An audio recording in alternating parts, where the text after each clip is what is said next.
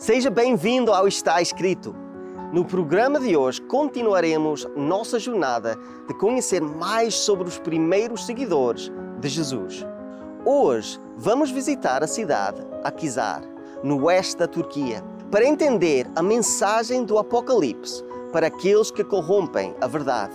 Com descobertas arqueológicas datadas em 3 mil anos antes de Cristo, Akizar é um centro de comércio bem localizado na junção de importantes estradas, desde as eras antigas e medieval. Akizar é a antiga cidade de Tiatira. Venha compreender conosco a mensagem apocalíptica à comunidade cristã de Tiatira. Começa agora o Está Escrito Canadá com Rebecca e Douglas Pereira.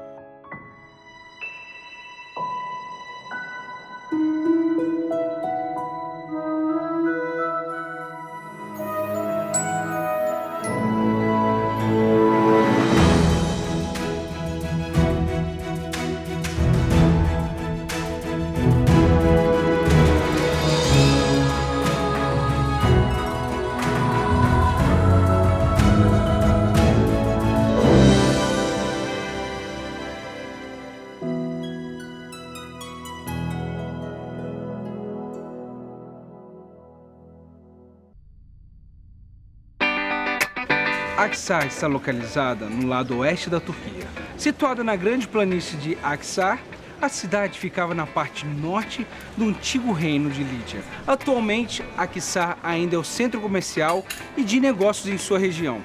A cidade moderna é conectada a Izmir e Manissá, duas províncias, por ferrovia e estrada. Exporta algodão, tabaco, grafite, ópio, lã, pastas e corantes. A antiga Akishar é quase inteiramente coberta pelos edifícios e ruas da cidade moderna. No entanto, edifícios e ruínas dos tempos antigos e da Idade Média ainda podem ser vistos em toda a cidade. As principais ruínas da antiga cidade que podem ser vistas hoje estão na seção de Tep Mesari, no centro da cidade de Akisar, localizada em um quarteirão cercado e fechado. Este complexo provavelmente é do século V ou VI, e ele era um edifício cívico e não uma igreja. Várias inscrições gregas estão entre as ruínas da antiga Tiatira, e muitos outros foram levados para o Museu Arqueológico da cidade de Manisa. Muitas moedas foram encontradas no local, evidenciando que associações de padeiros, ferreiros de bronze, olearia, tecelãs de linho e curtidores eram ativos na cidade. A cidade moderna de Aksar se espalha pela superfície da antiga cidade de Tiatira do primeiro século. A origem e o significado deste nome são incertos. Alguns sugerem que Tiatira significa doce sabor do trabalho. Tiatira foi fundada por Seleuco I como um posto militar avançado para proteger uma das cercanias de seu império. Uma vez que não possuía fortificações naturais, ela dependia fortemente do espírito de seus cidadãos soldados para compensar sua vulnerabilidade. Em 190 a.C., a cidade foi passada para os romanos e se tornou parte do reino de Pérgamo.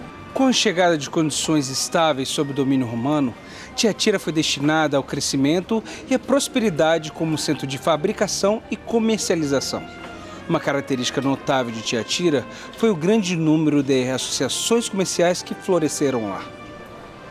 Vez que as associações comerciais estavam inseparavelmente interligadas com observâncias religiosas locais, elas representavam um problema especial para o bem-estar econômico dos cristãos. Os cristãos que eram membros desses negócios comerciais tinham dificuldade em manter uma fé não comprometida em vista da pressão das associações para adorar nos vários templos da cidade e participar das festas das associações, a maioria delas com conotações religiosas. De acordo com Atos 16, Paulo, Silas e aparentemente Timóteo viajaram para Filipos, onde encontraram uma mulher chamada Lídia, que é descrita como da cidade de Tiatira e vendedora de tecidos de púrpura. Lídia se converteu ao cristianismo e, junto com a sua casa, foi batizada. Lídia então insistiu que Paulo e Silas ficassem em sua casa durante sua visita a Filipos. Não se sabe mais nada sobre esta primeira cristã convertida em solo europeu. Escreva esta carta ao anjo da igreja em Tiatira. Esta é a mensagem do Filho de Deus, cujos olhos são como chamas de fogo e cujos pés são como bronze polido. Sei de tudo o que você faz. Vi seu amor, sua fé, seu serviço e sua perseverança. E observei como você tem crescido em todas estas coisas. Contudo, tenho contra você uma queixa. Você tem permitido que essa mulher, Jezabel, que se diz profetiza, faça meus servos se desviar. Ela os ensina a cometer imoralidade sexual e a comer alimentos oferecidos a ídolos. Dei a ela tempo para que se arrependesse, mas não quer se arrepender de sua imoralidade. Portanto, eu a lançarei doente numa cama, e aqueles que cometerem adultério com ela sofrerão terrivelmente, a menos que se arrependam e abandonem a prática de tais atos. Matarei seus filhos, e então todas as igrejas saberão que eu sou aquele que sonda mente e coração. Darei a cada um de vocês aquilo que seus atos merecem. Tenho também uma mensagem para o restante de vocês em Tiatira que não seguiram esse falso ensino, as verdades mais profundas, como eles dizem, e que na realidade vêm de Satanás. Não lhes pedirei coisa alguma, senão que se apeguem firmemente ao que já têm até que eu venha. Ao vitorioso que me obedecer até o fim, eu darei autoridade sobre as nações ele as governará com cetro de ferro e as despedaçará como vasos de barro. Ele terá a mesma autoridade que recebi de meu Pai, e também lhe darei a estrela da manhã. Quem tem ouvidos para ouvir, ouça o que o Espírito diz às igrejas.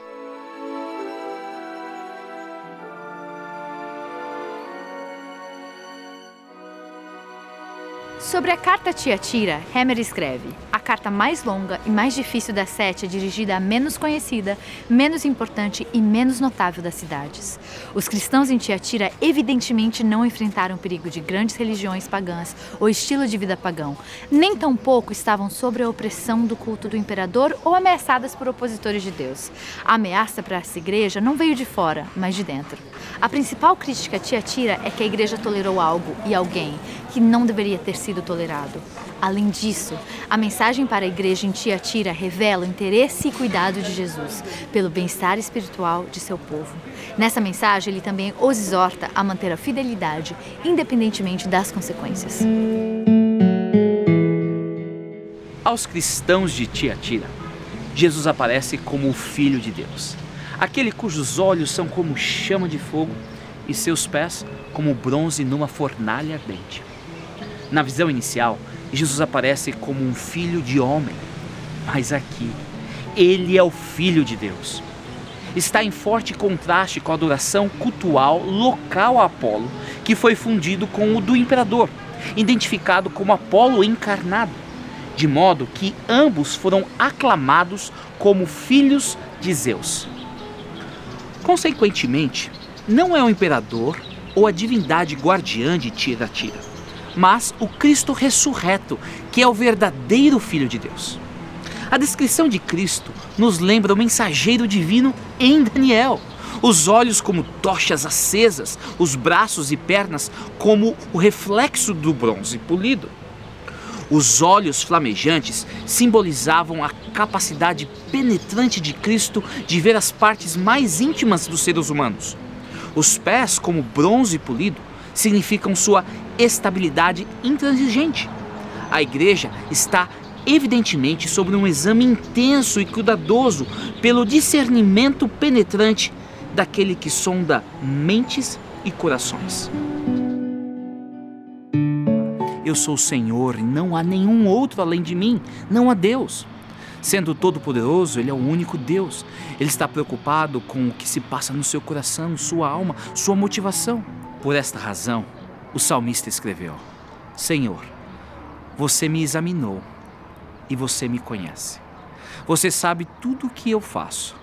De longe, você entende todos os meus pensamentos. Você me vê, estando eu trabalhando ou descansando.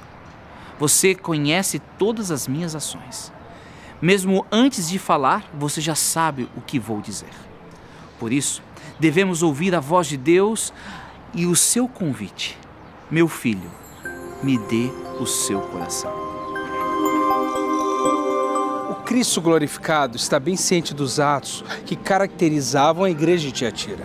Eles são listados como uma série de qualidades cristãs louváveis: amor, de que nada é maior, a fé, porque é fundamental ter sempre uma confiante dependência em Cristo. Serviço, pois é isso que o Mestre espera encontrar seus servos fazendo. E a perseverança, pois progresso constante é mais importante do que um começo brilhante. Não seria maravilhoso ouvir de Deus? Eu sei como vocês viveram suas vidas. Eu sei que vocês amam uns aos outros e são leais a mim. Eu sei como vocês ajudaram uns aos outros e conheço sua capacidade de perseverar. As realizações da igreja em Tiatira não são pouco impressionantes. O amor, a fé, o serviço e a perseverança são todos mencionados. E então a frase é acrescentada que os crentes em Tiatira estavam alcançando mais agora nessas áreas do que antes, o que sugere um crescimento na maturidade cristã. Uma situação razoavelmente incomum, uma vez que a tendência é a entropia espiritual se firmar nas igrejas. A mensagem para Tiatira é a única das sete que contém um reconhecimento de melhoria. Apesar das dificuldades em Tiatira, a igreja experimentou um crescimento espiritual. Não seria maravilhoso ouvir dos lábios do Senhor? Você está bem melhor agora do que quando você me conheceu, de quando você começou a me seguir? Devemos ser mais como Tiatira em nosso crescimento espiritual e menos como a tendência do mundo. Embora a essa altura já devessem ser mestres, vocês precisam de alguém que lhes ensine novamente os princípios elementares da palavra de Deus. Estão precisando de leite e não de alimento sólido. Assim como Jesus se desenvolveu na infância para a maturidade, você também deve crescer na sua vida espiritual.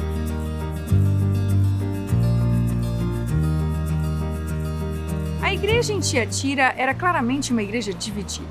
Na superfície, era uma igreja muito ativa, cheia de amor e fé, manifestada em serviço e perseverança. Nos olhos de Cristo, no entanto, uma igreja ativa nem sempre significa uma igreja fiel. Como observa Barclay, a ameaça para a igreja não veio de fora da igreja, da perseguição, da adoração pagã ou da adoração ao imperador. Ao invés disso, a ameaça veio de dentro, daqueles que afirmavam ter autoridade de Deus, mas levaram a igreja a desviar-se com uma das doutrinas mais perigosas para a igreja cristã, uma doutrina corrompida. Esse grupo apóstata é referido como em termos de Jezabel, a rainha do Antigo Testamento, que levou Israel ao pecado, suplantando a adoração do Deus verdadeiro com o culto a Baal. Jezabel em Tiatira se diz profetiza. Na igreja primitiva, as mulheres também receberam o dom de profecia. O dom de profecia foi altamente respeitado porque os profetas eram considerados como recebendo revelação direta de Deus. O fato de que uma mulher exerceu um papel de liderança tão influente no cristianismo do início do século não é único. Antigas inscrições judaicas da Anatólia e de outros lugares testemunham muitos papéis de lideranças importantes de mulheres em sinagogas. De acordo com Eusébio, mais tarde a profetisa cristã Amia foi ativa na Filadélfia. Jezabel em Tiatira afirma ter o dom de profecia. Ela é retratada como uma pessoa que ensina e engana meus servos a fornicar e comer coisas sacrificadas aos ídolos. Ela se intitula uma profetisa, mas o seu ensinamento é falso. Foi o que encontramos nas igrejas de Éfaso e Pérgamo. Enquanto essas duas igrejas eram assediadas e lutavam contra, contra esses ensinamentos falsos, a igreja em Tiatira como o texto grego claramente indica, permitiu ou tolerou sua presença. A profetisa ensinou abertamente e promoveu o alinhamento com os padrões terrestres. E ela o fez com grande sucesso, pois a maioria da congregação seguiu seus ensinamentos sedutores. Uma cidade cuja vida econômica era dominada por associações comerciais, em que as práticas religiosas pagãs se tornaram os critérios para a adesão, os cristãos convertidos enfrentariam o problema de corromper sua posição, pelo menos o suficiente para permitir a sua participação em uma refeição dedicada a alguma divindade pagã. Rejeitar essa acomodação poderia significar isolamento social e dificuldades econômicas. Com sua tendência nicolaíta, a profetisa poderia sugerir que um ídolo não é nada. Os crentes, eles não precisavam passar pela privação e as suas consequências e correr o risco de não conseguir a licença comercial. Eles deveriam simplesmente ceder à realidade. Cristo, entanto, fala com grande severidade sobre qualquer corrompimento, concessão desse tipo. Como eles não estavam dispostos a se arrepender, mesmo após um tempo considerável de graça, Jezabel e seus associados adúlteros sofreriam muito e seus filhos seriam mortos. Somente uma minoria, que são referidos como os remanescentes, não sucumbiriam à sua influência persuasiva e permaneceram fiéis ao evangelho pregado por João. Enquanto a igreja de Éfeso carecia de amor ardente e se concentrava apenas na obediência a Deus, tornando-se legalista e severa ao lidar e verificar com aqueles que não eram doutrinamente saudáveis, a igreja em Tiatira foi para outro extremo. Ao enfatizar o amor e o evangelho, esta igreja tolerou os falsos ensinamentos que perverteram a sã doutrina e conduta, causando muito mal à pureza do ensino do evangelho e da unidade da igreja. Toda geração de seguidores de Cristo, você e eu, devemos enfrentar e perguntar: até onde devo aceitar e adotar normas e práticas contemporâneas? Por um lado, os cristãos não devem negar a fé. Por outro lado, eles não devem negar seu pertencimento à sociedade. A causa de Cristo não é servida se os cristãos aparecem como um grupo de pessoas antiquadas que sempre tentam se retirar do mundo real. Os cristãos vivem no mesmo mundo que seus vizinhos e enfrentam os mesmos problemas. Eles devem encontrar soluções cristãs. A profetisa e seus seguidores estavam tão preparados para se conformarem com as práticas dos vizinhos pagãos que perderam de vista a posição cristã essencial. Eles tinham exaltado a conveniência sobre o princípio. Se o cristianismo tivesse sido assim, certamente se tornaria apenas como um dos outros cultos orientais que tiveram seu momento e pereceram. O Senhor ressurreto aponta para a própria essência da vida cristã quando ele insiste em altos padrões de conduta moral.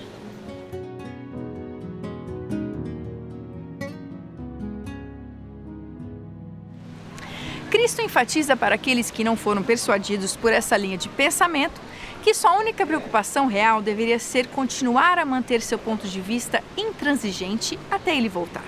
Os remanescentes são aqueles que não conheceram as coisas profundas de Satanás. O verbo saber na Bíblia significa mais do que conhecimento intelectual. Denota o conhecimento que vem através da experiência, incluindo a relação sexual. Este remanescente não esteve envolvido no adultério espiritual de experimentar em sua vida a profundidade do ensinamento enganoso de Satanás, mas permaneceu leal e não afetado por seu engano. Cristo não coloca sobre eles nenhum outro fardo além do que os elementos essenciais que foram colocados sobre os cristãos gentios pelo decreto apostólico de Atos 15, 28. Abster-se das coisas sacrificadas aos ídolos e da fornicação. Os vencedores em Tiatira, aqueles que permaneceram leais a Cristo, receberam uma dupla promessa. Primeiro, Jesus prometeu uma parte de sua vitória. Ele lhes dará autoridade sobre as nações, assim como ele recebeu a autoridade do Pai. Segundo, ele também lhes dará a estrela da manhã, que é um símbolo de Jesus Cristo.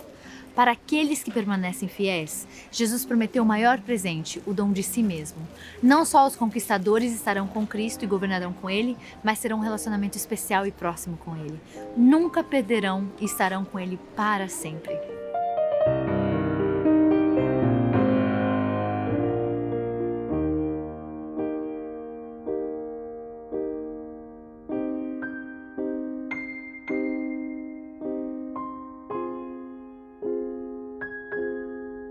Se você está ouvindo esta mensagem hoje, é porque Deus não desistiu de você. Ele está dizendo para você: segure firme, não se corrompa. Ou ele está dizendo: eu perdoo você e hoje eu estou lhe dando uma nova oportunidade.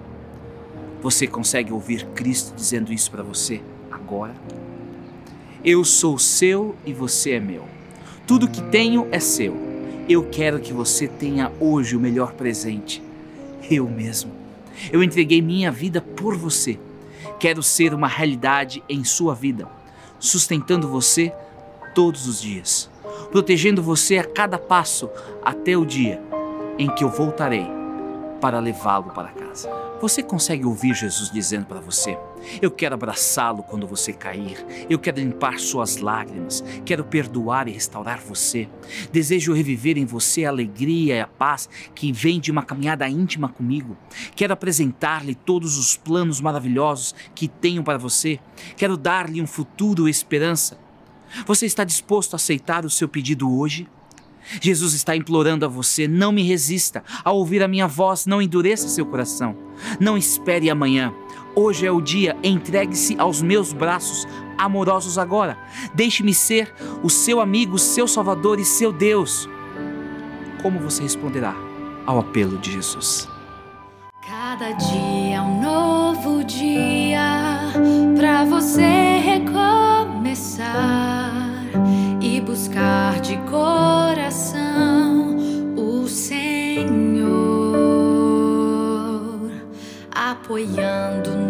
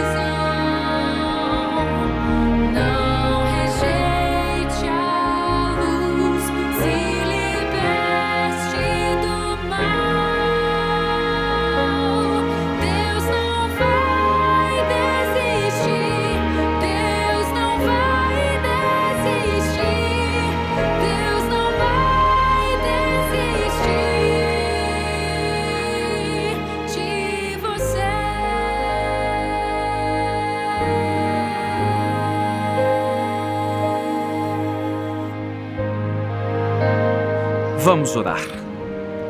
Querido Pai, obrigado pela nova oportunidade que o Senhor nos concede a cada dia.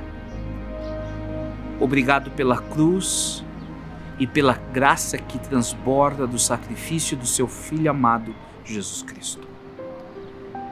Que o sangue de Cristo possa cobrir os nossos pecados. Que o sangue de Cristo possa nos perdoar, nos reviver e fazer-nos nova criatura. Que cada pessoa que está ouvindo a minha voz neste exato momento possa sentir-se abraçado por Ti. Senhor, cuida de nós até o cumprimento da Tua promessa. É no nome de Cristo que oramos. Amém. Se vocês querem saber as verdades de Deus, nós temos um livro para vocês, Princípios é um livro que vai explicar as coisas principais, as verdades principais de Deus. É completamente grátis e vocês podem receber. É só nos contactar com a informação que vai ser dada agora. Visite o nosso website www.estaescrito.ca.